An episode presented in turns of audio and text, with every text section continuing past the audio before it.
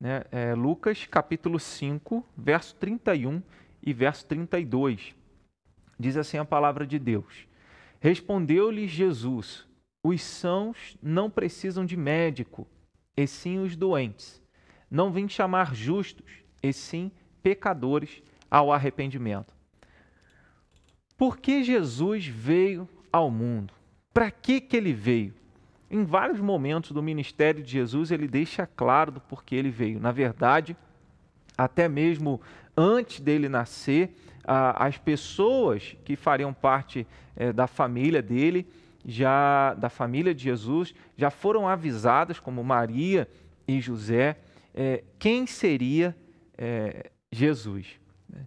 Então, Jesus ele já nasce é, as pessoas à volta dele, sabendo, tendo uma, uma noção do que ele seria e, e guardaram no coração essas, essas informações. Logo no início, quando o anjo fala a Maria a respeito de que ela iria ter um filho, mesmo sem ter relação com homem algum, porque seria gerado pelo Espírito Santo de Deus, e o anjo é, diz a ela que ele seria filho do Altíssimo para salvar o povo de Deus, né, cumprindo a promessa de que Deus a promessa que Deus havia feito no Antigo Testamento de enviar alguém descendente de Davi que iria salvar o povo de Deus. Essa mesma informação é dada a José num sonho, através também do anjo. E o anjo fala para José: é porque ele vai salvar o seu povo dos pecados dele. Isso está lá em Lucas, em Mateus, capítulo de número 1, na altura do verso 21. Quando Jesus nasceu, é, anjos é, avisaram os pastores que estavam nos campos, nas proximidades, é, pastoreando o rebanho, e aí anjos apareceram a, a, a alguns pastores e os anjos cantaram, exaltaram a Deus, entoaram louvor a Deus e anunciaram, dizendo: Olha, é, trazemos boas novas que será de grande alegria para todas as pessoas. É que hoje nasceu na cidade de Davi o Salvador, que é Cristo o Senhor. Logo no oitavo dia, Jesus chega ao templo e um ancião toma Jesus nos braços e diz: Senhor, agora o Senhor pode despedir em paz o teu servo, porque o Senhor já permitiu que o teu servo visse a salvação do teu povo. E, em todo o tempo, em cada fase da vida de Jesus, há um testemunho a respeito do propósito para o qual ele veio ao mundo. Acontece que nos nossos dias, ou de décadas para cá, Muitas pessoas esqueceram do real significado da vinda de Jesus e nós estamos no, na época de Natal, na época de celebrarmos o nascimento do nosso Senhor e Salvador Jesus Cristo, e é importante lembrarmos mais uma vez do para que Jesus veio ao mundo, qual foi o propósito. Muitas pessoas, quando buscam a Deus, elas olham para as suas próprias vidas e imaginam que o propósito pelo qual Deus as criou é para que elas é, sejam felizes. E feliz a qualquer preço. Existe um ditado que diz: os fins justificam os meios. Isso só para uma vida longe de Deus. Ou seja, que é, esse ditado diz que vale qualquer coisa para você alcançar o seu objetivo.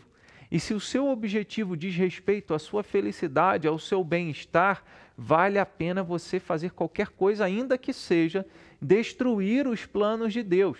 E nesse afã, nesse desejo de buscar a própria vontade, a satisfação dos seus anseios, de buscar uma felicidade, entre aspas, muitas pessoas têm deixado a sua família, o seu relacionamento, em busca de uma felicidade, ou é, deixar a vida de casado, separados, para buscar uma vida de solteiro, ah, buscar agora uma vida, se entregar ao prazer, pessoas que estavam lutando contra o pecado e agora elas desistiram de continuar tentando e resolveram se entregar aos seus prazeres, porque dizem a si mesmas: é melhor satisfazer a vontade, é melhor ser feliz.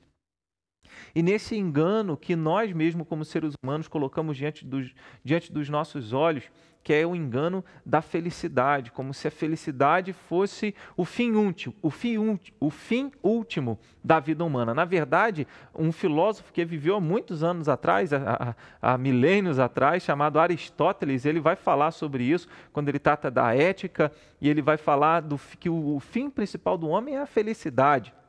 Mas à luz da palavra de Deus, não é isso. O fim e o objetivo principal da nossa vida é fazer a vontade de Deus, é, é, é viver para Deus, é fazer com que a nossa vida espelhe completamente a imagem e semelhança de Jesus Cristo, nosso Senhor e Salvador. E como nós estamos tão distantes de Deus, estávamos tão distantes de Deus nesse desejo de buscar uma felicidade, Deus teve que vir ao mundo para que é, nós pudéssemos ser restaurados àquela imagem primeira, quando Deus criou o ser humano bom ou muito bom. Mas, em virtude da desobediência, o ser humano se afastou do Senhor. Então, é, esse tempo de Natal nos faz é, voltar aos trilhos, nos faz voltar à pista, à estrada real e à estrada principal da, da trajetória da nossa história, que é entender o princípio para o qual nós fomos criados. E para compreender isso, precisamos entender do porquê Jesus veio ao mundo. Para que Jesus veio ao mundo? E aí esse texto nos ensina que Jesus veio ao mundo chamar justo, chamar, ele não veio chamar justos, e sim pecadores ao arrependimento, como está aí na sua tela. Né? Ele não veio chamar justos, e sim pecadores ao arrependimento. Se Jesus veio chamar pessoas pecadoras, para que se arrependam dos seus pecados. Nesse sentido, nós precisamos entender, não é, não é aquela ideia assim, olha, eu não fiz nada de errado, eu não tenho nada é, de errado, eu não faço nada de errado. E então Jesus não veio para mim, eu não preciso desse Jesus porque eu já sou bom. Não, na verdade, o que Jesus está dizendo é que ele veio realmente salvar as pessoas dos seus pecados, porque essas pessoas estavam distantes dele e era necessário que essas pessoas fossem alertadas sobre a sua real situação. E que real situação é essa? Que elas são pecadoras e precisam reconhecer isso. Com esse texto, Jesus está fazendo uma crítica aos religiosos que se julgavam santos, é, isentos de qualquer juízo divino, está, garantiam a si mesmos a salvação, a eternidade diante de Deus, mas com base não na graça de Deus, na, na justiça de Deus, mas com base em sua própria justiça, em suas próprias obras. E aí o que Jesus está dizendo é que ele veio para aquelas pessoas que reconhecem os seus erros. Ele veio para aquelas pessoas que, uma vez reconhecendo os seus pecados, suplicam o perdão de Deus. Então, Jesus veio com esse propósito, para isso ele veio, para que nós pudéssemos entender e que nós somos pecadores, sabe? Nós vivemos um tempo em que a palavra pecado sumiu do vocabulário e as pessoas preferem usar assim, ah, eu. Até a palavra errado, né? O errei, eu errei, principalmente na, na primeira pessoa do singular, eu errei, é, ou na primeira pessoa do plural, nós erramos. As pessoas não querem mais usar isso não querem reconhecer as suas faltas, os seus problemas, os seus pecados e reconhecer que isso agride a santidade de Deus. E ao agredir a santidade de Deus, nos torna é, réus do juízo divino. E mais do que nunca nós precisamos entender que Jesus veio não para que nós pudéssemos dizer, olha, a vida está diante de nós, é, viva satisfazendo todos os seus desejos. Pelo contrário, era para que nós enxergássemos dentro de nós mesmos as nossas mazelas, os nossos pecados, a, a nossa podridão. Como o salmista no Salmo 40 diz que o Senhor tirou ele de um tremedal de lama, de um poço de perdição e colocou os pés dele sobre uma rocha e firmou os passos. E é isso que Jesus veio fazer. Enquanto nós não olhamos para nós e reconhecemos os nossos pecados e chamamos pecado de pecado e nos arrependemos desses pecados, e como nós nos arrependemos dos nossos pecados, é entender que se nós tivéssemos a oportunidade de voltar, nós não faríamos de novo. É decidir verdadeiramente que daquele momento em diante que você se conscientiza do seu erro, do seu pecado, você decide não praticar mais esse pecado e você vai pedir a ajuda de Deus a cada dia. É chorar pelos seus erros, chorar pelos seus pecados e pedir: Senhor, perdoa este meu pecado. Senhor, perdoa os meus pecados e nomeia cada um deles. Então Jesus não veio chamar justos, mas Jesus veio para pecadores. Ele veio chamar as pessoas para reconhecer os seus próprios erros. Então pense todas aquelas vezes que você diz não fui eu, todas aquelas vezes que você diz eu não tenho culpa, todas aquelas vezes que você tenta justificar a você mesmo de algum erro que você cometeu. E nós até esse ano meditamos sobre isso, sobre cinco votos para obter poder espiritual, e um deles, do livro de A.W. Tozer, e um desses tópicos se chama Jamais se defenda. E, na verdade, nós queremos fazer isso até mesmo diante de Deus apresentar diante dele as nossas justiças, as nossas boas obras, quando na verdade é, nada pode apagar os nossos pecados diante de Deus. Só Jesus pode fazer isso. Então que você lembre-se disso. Jesus veio chamar. E se ele veio chamar, mais do que nunca no Natal nós precisamos reconhecer isso. Reconhecer as nossas faltas, os nossos pecados e nos arrependermos dos nossos pecados. Talvez você tenha tido alguma atitude nesse ano ou atitudes nesse ano, e quando eu falo você, eu também me incluo, porque não existe um justo, nenhum sequer, diz a palavra de Deus. E nós devemos olhar e, e pensar é, o que, de quais pecados, né, de quais situações, de quais atitudes eu preciso me arrepender. E aí, de todos os nossos pecados, e que nós peçamos ao Senhor, Senhor, dá-me discernimento, entendimento para compreender isso, enxergar as minhas próprias faltas e pedir perdão para os meus pecados. Então Jesus veio chamar pecadores para que se arrependam. Então, se você é alguém que se arrepende, Jesus veio para você.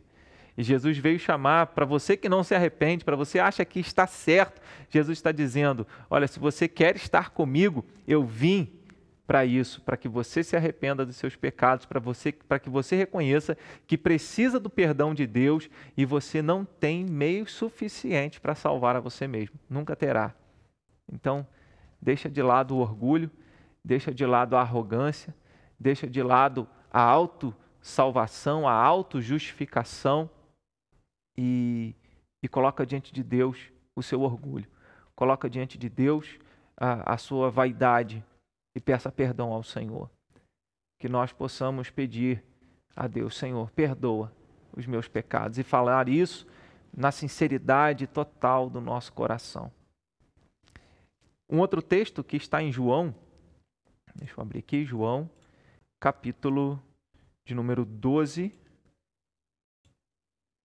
verso de número 47.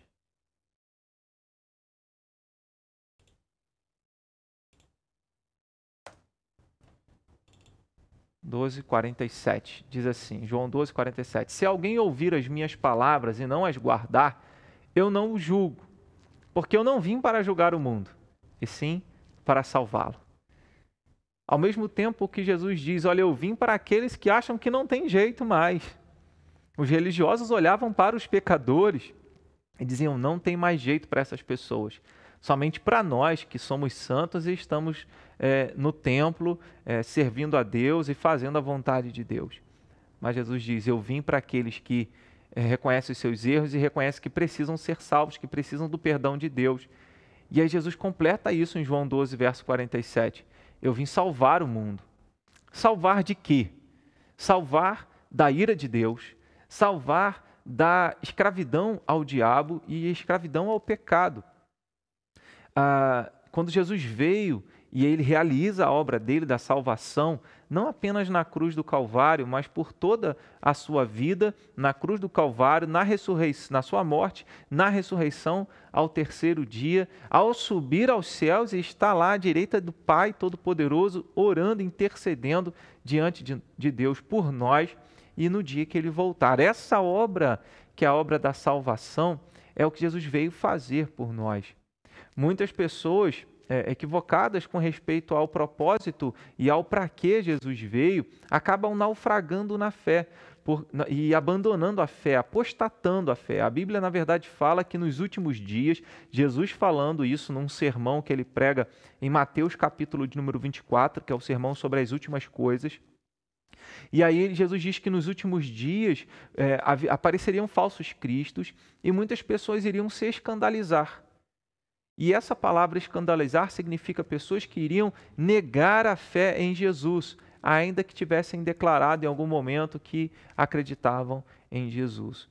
Então, existem muitas pessoas que dizem que acreditam em Jesus apenas da boca para fora, dizem que são cristãs apenas de forma nominal, mas não na sinceridade, não na compreensão real daquilo que Jesus veio fazer, que é salvar o pecador, salvar aquele, aqueles que todos nós que não podíamos salvar a nós mesmos.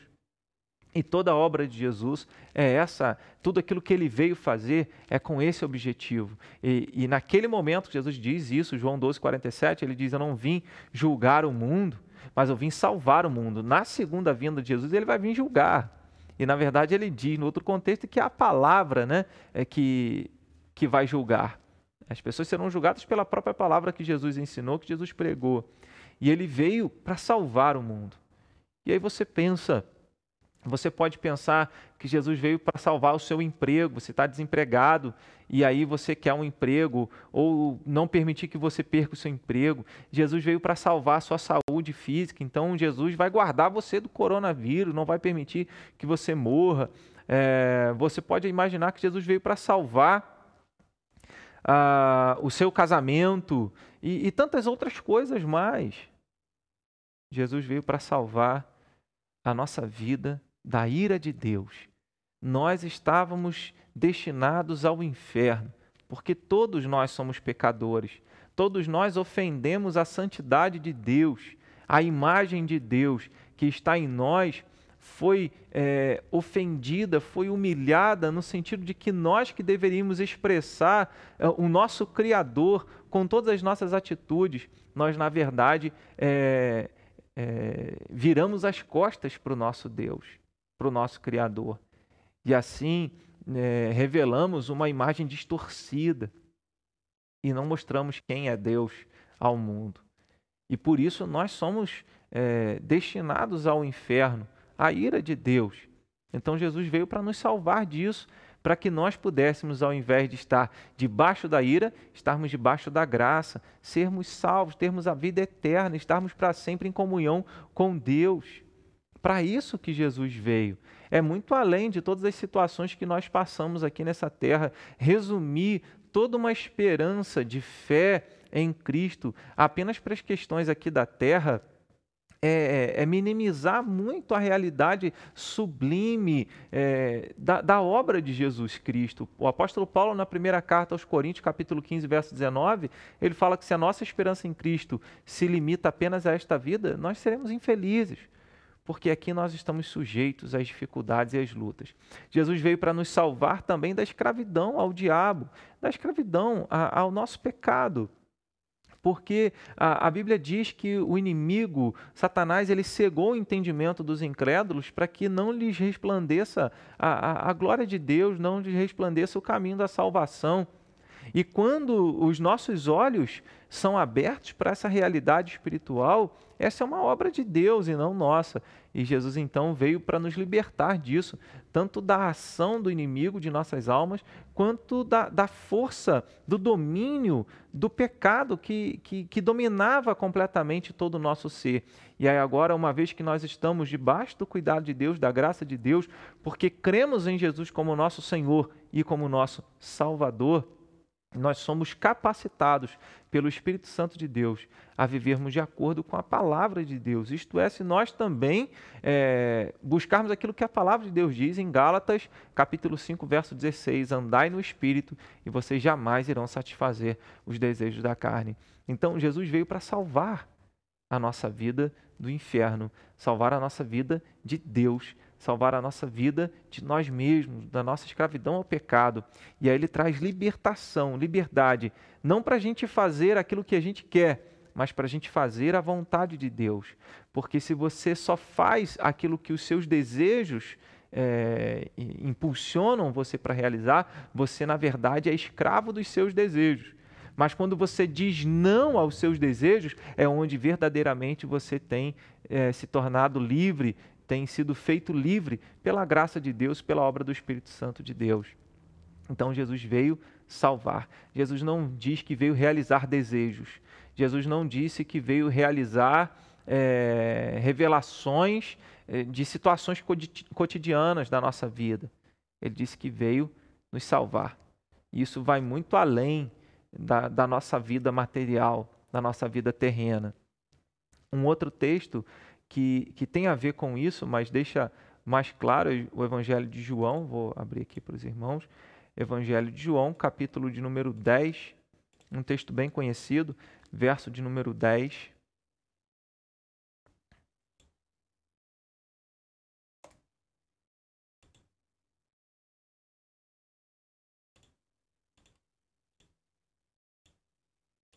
aqui. João 10, 10. O ladrão vem somente para roubar, matar e destruir. Eu vim para que tenham vida e a tenham em abundância. Aqui é, é um aspecto específico da obra de Jesus, do propósito para o qual ele veio trazer vida. E essa vida, por Jesus qualificar essa vida e vida em abundância, uma, uma grande vida, isso aponta para a vida eterna. Vida eterna significa estar em comunhão com Deus por toda a eternidade. Jesus veio para isso. Uma vez que ele nos livra da ira de Deus, uma vez que ele nos livra da morte eterna, uma vez que ele nos livra da escravidão ao pecado e a Satanás, como Paulo fala em Colossenses capítulo 1, verso 13, que Deus nos transportou do império das trevas para o reino do Filho do seu amor, Jesus então nos, nos abre e nos habilita o direito, não conquistado por nós, mas conquistado por Ele ao ressurgir dos mortos, vida eterna. Jesus, quando morre, ele paga a nossa dívida com Deus. E quando ele ressuscita, ele conquista o direito à vida de maneira que ele concede essa vida a quem ele quer. Então, a todo aquele que crê nele. Então ele diz: é, Eu vim para que tenham vida e tenham abundância. Vida não é essa, essa felicidade, essa vida no prazer e felicidade egoísta que as pessoas dos nossos dias, é, muitas pessoas dos nossos dias imaginam. Deus não é um gênio da lâmpada, Deus não é alguém é, interessado na nossa felicidade é, momentânea, que sejam 70 anos, que sejam 100 anos, a felicidade de um tempo determinado. Mas Deus está interessado na nossa plenitude de vida por toda a eternidade. Isso vai além de qualquer prazer que a gente possa sentir. Com isso, não significa, e a palavra vida também aponta para isso, não significa que alguém que uma vez creu em Jesus, que reconheceu seus pecados, arrependeu-se dos seus pecados, pediu perdão de Deus, creu que Jesus morreu na cruz para salvá-la e creu que Jesus ressuscitou o terceiro dia para conceder a ela essa vida. Ela encontra prazer em Deus. Essa história de que ser crente, ser cristão é uma vida é, sem graça, é, não é bíblica, não é algo real é apenas algo que as pessoas dizem para dizer assim: olha, agora você vai ter que abrir mão dos seus pecados, dos seus prazeres carnais, para encontrar outros prazeres, outros deleites, que é se deleitar em Deus, que é ter prazer em Deus. É possível ter alegria e prazer em Deus e se regozijar tanto fazendo a vontade de Deus, quanto se estivesse fazendo os prazeres, cometendo os prazeres da carne essa verdadeira vida é você sentir realmente que está vivo, não porque você está fazendo o que quer, mas porque você está fazendo aquilo que Deus quer que você faça. E quanto mais é, nós nos conscientizamos disso, mais entendemos que quanto mais perto de Deus estamos, mais essa vida será manifestada é, através das nossas atitudes, através das nossas escolhas. Uma vez que nós estamos andando perto de Deus, Jesus fala isso em João capítulo de número 15, aquele que permanece em mim, esse dá muito fruto, porque sem mim nada podeis fazer. É necessário que nós permaneçamos em Deus, permaneçamos em Jesus, para que venhamos a dar frutos para a glória de Deus. E isso é, é, experimentar a verdadeira vida, o verdadeiro significado, o verdadeiro propósito da nossa história. Quando nós entendemos o para que Jesus veio ao mundo para trazer vida, vida eterna. Do contrário, quando não há vida eterna, quando não há vida que é relacionamento com Deus, o que sobra é morte. O que sobra é destruição. O que sobra é, é, é perder a verdadeira alegria, o contentamento e a paz na alma. E é isso que o ladrão, que no contexto da palavra de Deus, é, aponta para Satanás. É isso que ele faz. Né? Mas o que Jesus veio fazer é trazer verdadeira vida, verdadeira comunhão com o Pai Celeste. Em João, capítulo 12, verso de número 46.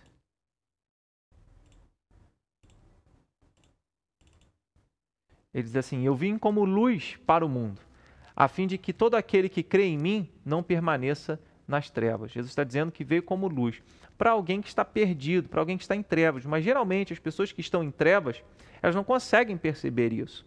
Estar em trevas é não estar consciente da realidade é, de Deus, da realidade da obra de Cristo, mas também de si mesmo. De compreender que precisa do perdão de Deus, que precisa da salvação, que precisa ser socorrido pela graça de Deus, pela obra de Cristo. E aí, Jesus está dizendo: Eu vim como luz para o mundo. Um mundo sem Cristo é um mundo às escuras. Uma vida sem Jesus é uma vida às escuras. Por mais que haja luz nos olhos, não tem luz na alma, não tem luz na mente. Então Jesus está dizendo que veio tornar claro a, a realidade da nossa vida diante de Deus. E, e, essa é uma obra dele, que ele faz pela ação do Espírito Santo de Deus. E se nós enxergamos Jesus como nosso Senhor e como nosso Salvador, é porque ele sim iluminou o nosso entendimento, iluminou a nossa alma, os nossos olhos espirituais e nos fez compreender essa obra, aquilo que a palavra de Deus diz em 1 Coríntios, capítulo 1, que é loucura, a palavra da cruz é loucura para aqueles que se perdem, mas para nós que somos salvos é o poder de Deus é, para a salvação de todo aquele que crê. E por fim, eu quero ler João 12, verso 27.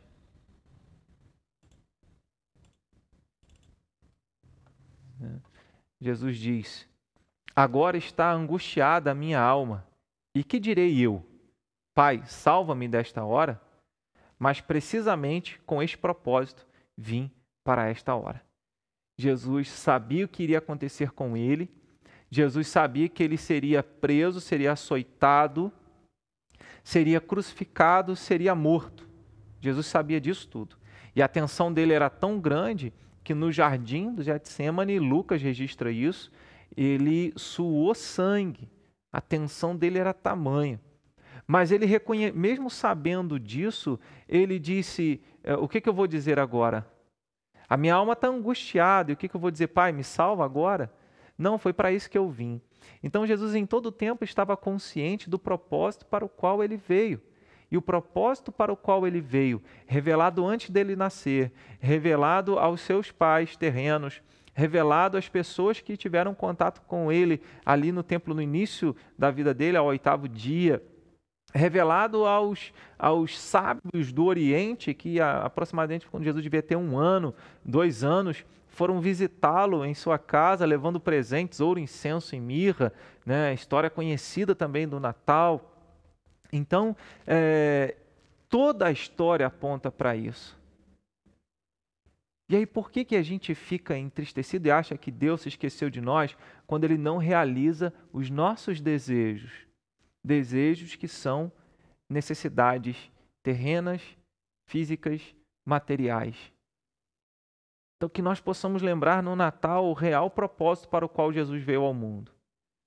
Existem pessoas que podem prometer muitas bênçãos aqui e serem até é, é, outras pessoas serem até enganadas, como Jesus fala que nos últimos dias algumas pessoas irão dizer: Senhor, em Teu nome expelimos demônios, em Teu nome fizemos milagres. E Jesus vai dizer: Apartai-vos de mim, malditos para o fogo eterno, porque nunca vos conheci. Então, o principal não é o quanto de poder de Deus, de milagre você vê. não é o quanto você assiste demônios sendo expulsos de vidas, mas é com você. É o quanto você tem se arrependido dos seus pecados para experimentar o perdão de Deus. É o quanto você tem reconhecido que Jesus morreu na cruz no seu lugar. Era você e eu que merecíamos estar lá, mas ele morreu por nós no nosso lugar. E louvado seja Deus que ele nos dá a verdadeira vida. Sabe, a verdadeira vida não está na, nos seus sonhos. A verdadeira vida não você não vai encontrar comprando coisas. A verdadeira vida você não vai desfrutar da verdadeira felicidade, do verdadeiro contentamento, da plenitude da vida. Você não vai desfrutar satisfazendo e alcançando os seus sonhos, os seus projetos. Mas somente em Cristo Jesus isso é possível, porque só existe vida para nós quando nós estamos ligados a Deus. E aí você pode imaginar, né, você já deve ter visto isso, já deve ter lido sobre isso. Se você tirar um peixe da água, ele morre, porque o habitat natural dele é água. Ele foi feito para ali. Se nós formos tirados de Deus, nós morremos. Mas se nós formos colocados em Deus, pela graça dele, nós experimentamos verdadeira vida. Então, celebre o Natal, celebre o propósito para o qual Jesus veio, que é trazer verdadeira vida, comunhão com o Pai Celeste. Ele veio dar a vida dele e que nós possamos reconhecer isso e nos alegrar e que isso nos constranja, que esse amor de Deus nos constranja a ponto de nós desejarmos sim viver para a glória dele e sim espelhar a imagem de Jesus através da nossa vida. Qualquer outra coisa além disso, né, que, que fale de questões apenas materiais, não é o Evangelho. Paulo, escrevendo aos Gálatas, ele diz: Se descer um anjo do céu, ainda que desça um anjo do céu, e fale para vocês um evangelho que vá além daquele que nós temos anunciado, que seja anátema, que seja considerado maldito. Não deem ouvidos. E nós vivemos um tempo que muitas mensagens são anunciadas a respeito de Jesus, a respeito de Deus, mas que não apontam para a obra de Jesus e o propósito para o qual ele veio.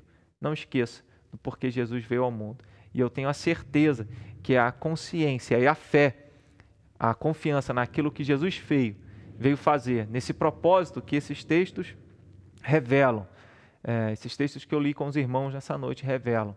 É isso que vai sustentar a gente. É isso que vai sustentar a sua fé. Não é ele fazer tudo o que você deseja, mas é o que ele já fez por você para a sua salvação. Amém? Que Deus te abençoe, que Deus fortaleça cada um dos irmãos, continue é, sustentando cada um nessa jornada de fé, na obra que Jesus